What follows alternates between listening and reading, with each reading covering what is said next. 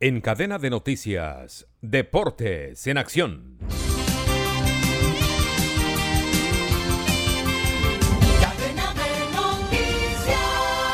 Desde Bogotá les saluda Gustavo Saleve Martínez. Colombia ganó el Mundial de Fútbol de Salón Femenino.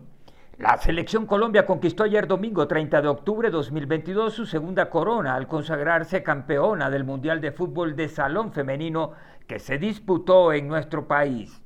El Coliseo Municipal de Mosquera, en el departamento de Cundinamarca, fue el escenario en el que las dirigidas por Willington Ortiz se impusieron 12 por 0 a Canadá, terminando así invictas en el torneo y recibiendo un solo gol en contra. Este un hecho histórico para registrar en el deporte nacional.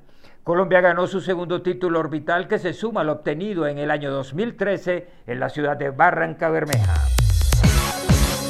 Descarga gratis la aplicación Red Radial y encuentra siempre una radio para tu gusto. Escucha lo mejor de la radio hablada en Colombia, noticias, deportes, entretenimiento, programas familiares, música en todos los géneros y gustos y cada hora los avances informativos en cadena de noticias.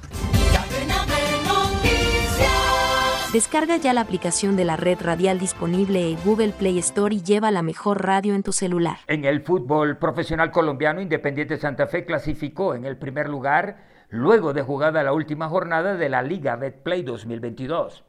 Los equipos antioqueños, Águilas Doradas y Medellín finalizaron segundo y tercero, mientras que Millonarios culminó en el cuarto lugar. La Equidad empató con Nacional uno por uno en el Atanasio Girardot y este resultado le permitió al Junior entrar octavo en la tabla general de posiciones, obteniendo así su tiquete a los cuadrangulares finales.